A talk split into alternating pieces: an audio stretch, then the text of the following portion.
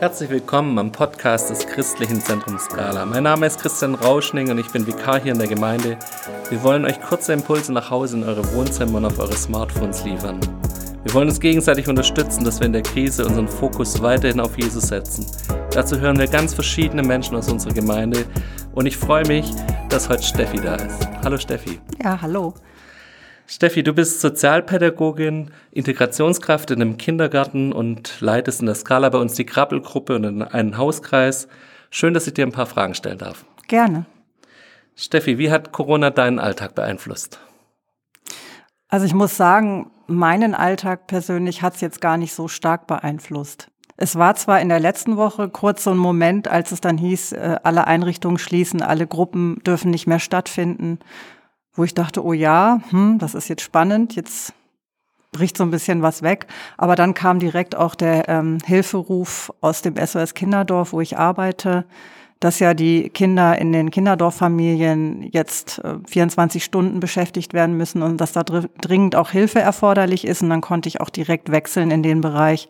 Da kannte ich auch schon eine Familie sehr gut und dort bin ich jetzt und mache auch gar nicht so viel andere Sachen wie vorher. Also es ist ganz interessant, jetzt das mal von der anderen Seite kennenzulernen. Mhm. Ich kann diese Belastung gut nachvollziehen. Wir haben selber ja drei Jungs gerade zu Hause und noch ein Baby. Ähm, ich weiß, was es bedeutet, so eine Woche Homeschooling zu machen. Und daher kann ich mir vorstellen, dass die Belastung auch bei anderen Familien einfach gerade hoch ist, durch das viele aufeinander sein, aufeinander hängen, nicht diesen mhm. normalen Ablauf zu haben.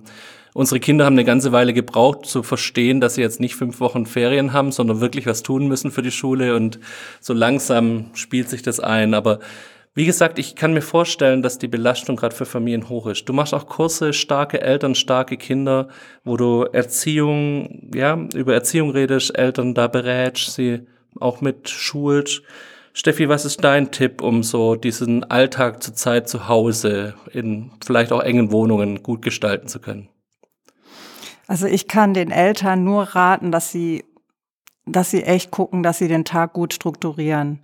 Dass sie also, wenn es geht, die Kinder nicht bis um zehn, halb elf, ähm, ähm, ja, da so rumschlawinern lassen im Schlafanzug, sondern dass man einfach sagt, nee, ihr steht um acht auf und um Punkt neun fangen wir an mit dem Schulprogramm. Also die Kids sind ja gut eingedeckt von Seiten der Schulen, die haben ja alle ihre Mappen, die haben alle ihr Material und ich schätze mal so drei Stunden am Tag müsste man einfach was schaffen.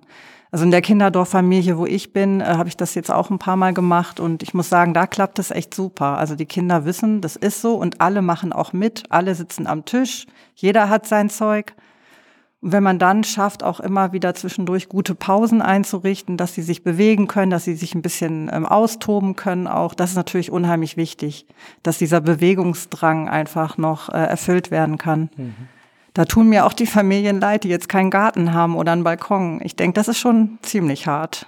Ja, ich habe ein ziemlich erschreckendes Interview gehört oder glaube gelesen habe ich es vom Kinderschutzbund Deutschland, die eine ganz große Warnung rausgegeben haben, gesagt haben, die Zeit ist auch für schwache Familien, für Familien, wo es eh schon ja Anzeichen von Gewalt und Missbrauch gab, einfach eine ganz schwierige Zeit, weil einfach die Last auf den Eltern gerade sehr hoch ist und auf der anderen Seite auch diese Kontrollmechanismen durch Kindergärtnerinnen, durch Erzieherinnen, durch Lehrer, die einfach auch mal drauf gucken, ähm, einfach wegfällt. Wenn wir jetzt solche Familien in unserem Umfeld haben, hast du uns Tipps, wo, wir, wo können wir diesen Familien helfen? Wie können wir vielleicht auch in der Phase, wo wir vielleicht sozial nicht so schnell eingreifen können oder auch mal die Kinder nehmen könnten, wie können wir trotzdem für sie da sein? Ja, ich denke, das geht nur im direkten nahen Umfeld, wenn wir da was mitbekommen in der Nachbarschaft, äh, wenn wir mitbekommen, dass Kinder vielleicht sehr, sehr viel schreien oder so, dass wir einfach vorsichtig versuchen, mal Kontakt aufzunehmen übers, über den Balkon hinweg oder wenn man die Leute mal kurz beim Einkaufen vor der Tür sieht, wir dürfen ja nicht so nah rangehen, aber dass wir ja versuchen, einfach offen zu sein für Gespräche, den Kindern zulächeln, den Kindern einfach vielleicht auch mal so ein paar Spielangebote, also nicht zu machen, aber ähm, Ideen, also ihnen Ideen zu vermitteln. Mhm. Ich glaube, diese Familien sind, sind halt oft auch einfach nur überfordert, denen fällt nichts ein. Die, die hängen sich dann so auf, auf der Pelle und wissen einfach nichts mehr mit sich anzufangen. Mhm. Und da vielleicht so ein paar Ideen zu vermitteln, das kann auch schon eine Riesenhilfe sein. Okay. Steffi, herzlichen Dank dir schon mal bis hierhin.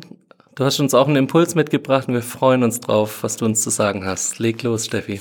Ja. In Römer 8, Vers 28 heißt es ja, wir wissen, dass denen, die Gott lieben, alle Dinge zum Besten dienen. Ich hatte nun in den letzten Tagen immer wieder ganz interessante Gespräche mit Nachbarn oder Kollegen, die sich um den Sinn dieser ganzen Krise drehten. Da kamen zum Beispiel Fragen auf wie, hier wird jetzt so viel von unserer Freiheit eingeschränkt, das, das darf doch nicht sein. Oder wie kann es sein, dass die ganze Wirtschaft jetzt mal eben den Bach runtergeht? Oder wie kann ein so kleines Virus die ganze Welt ins Chaos stürzen? Und was sagt Gott eigentlich dazu? Ja, also ich musste feststellen, dass Menschen, die ich zuvor als sehr ausgewogen oder auch ausgeglichen erlebt habe, teilweise richtig verängstigt oder sogar panisch sind. Das hat mich sehr getroffen. Wir wissen, dass denen, die Gott lieben, alle Dinge zum Besten dienen. Was meinst du damit, Gott? Was hat uns das in dieser Krise zu sagen? Von unserem menschlichen Standpunkt aus ist es sehr, sehr schwer, die, diese Ereignisse einzuordnen. Wir wissen einfach nicht, was als nächstes kommt. Wir haben keinen Überblick. Wir können uns nur ganz langsam herantasten. Jeden Tag wird neu, hat man das Gefühl, so justiert von der Virologenseite und von der politischen Seite, was man jetzt vielleicht noch für eine zusätzliche Maßnahme einleiten könnte oder auch besser nicht. Es ist ganz schwer, das zu bewerten. Es fehlen noch so viele Informationen. Man hat das Gefühl, niemand hat so richtig den, den Überblick. Jeder wurstelt da so ein bisschen vor sich hin. Ganz viele Einrichtungen sind gar nicht miteinander vernetzt. Der Austausch klappt im Moment vielleicht auch nicht so gut, wie er, wie er sollte. Ja, und was haben wir als Christen eigentlich dazu zu sagen? Also ich denke da als erstes immer an Gott, wie er eigentlich ist. Und ich stelle mir vor, er ist außerhalb unserer Sphäre. Das bedeutet nicht, dass er uns nicht trotzdem total nah ist. Die Bibel sagt ja, dass er in uns lebt, also näher kann man einem Menschen nicht sein. Gleichzeitig ist er aber nicht in unserem System drin, er ist nicht gefangen in diesem System. Er ist außerhalb. Er ist auch nicht an die Jetztzeit gebunden.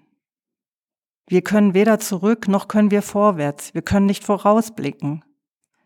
Und er sieht alles, er weiß, was in einem Jahr sein wird.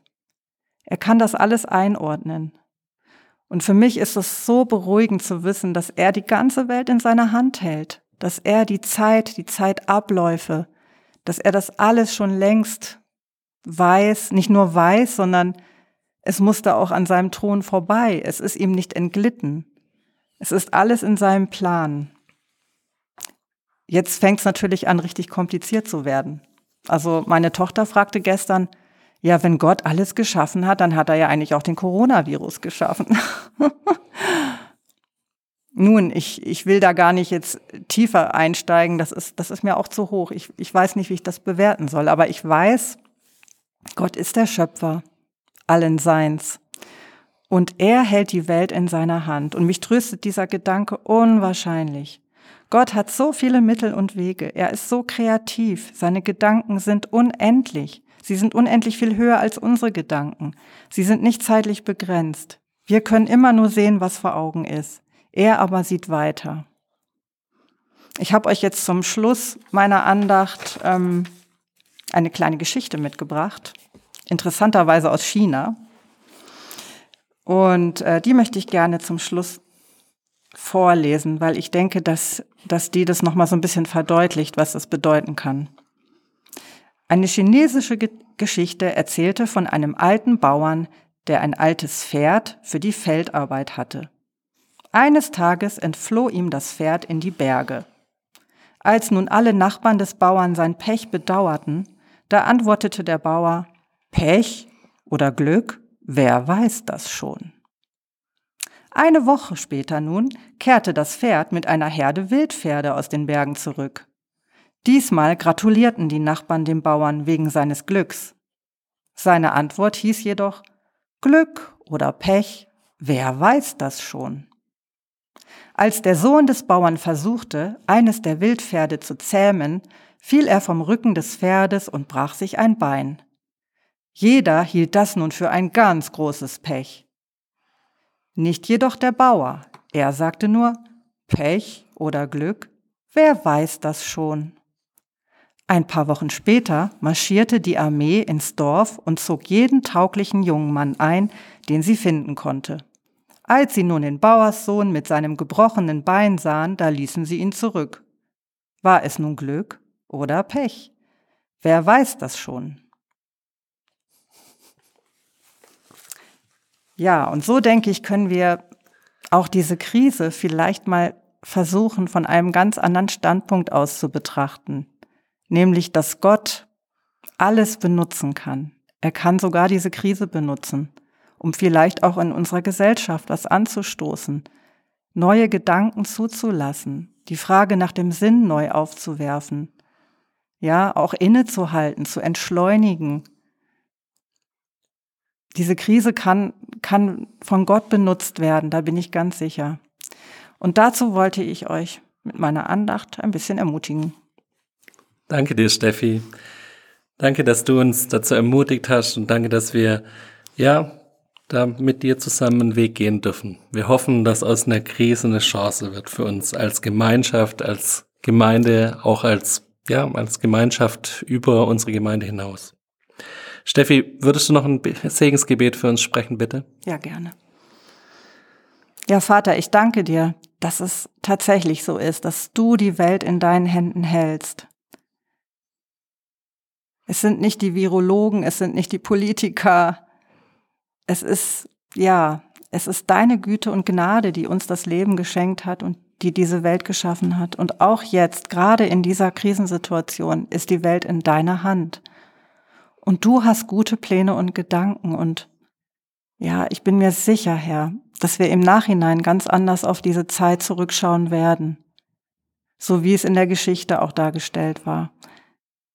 Ich bitte dich, dass du uns alle mit dieser Ruhe beschenkst, mit diesem ja, diesem Gefühl der Ehrfurcht und des Vertrauens, dass du der große Gott, der große Herrscher, dass du keine Fehler machst und dass wir geborgen sind in dir. Ich bitte dich für jeden Einzelnen, der diesen Podcast jetzt gerade hört, dass er heute, dass er oder sie heute das so empfindet. Ja, ich bin wirklich geborgen in Gottes Hand.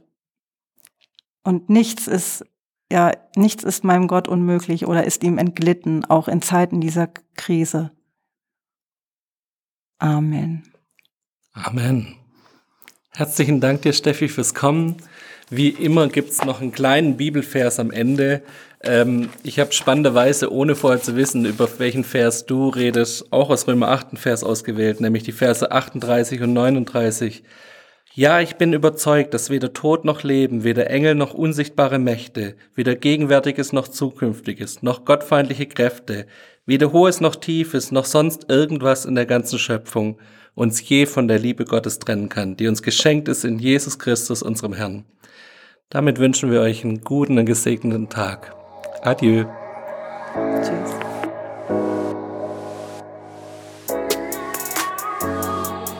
Das war der Podcast des Christlichen Zentrums Scala. Für mehr Infos besucht unsere Homepage unter www.scala.church oder scala-schaundorf.de.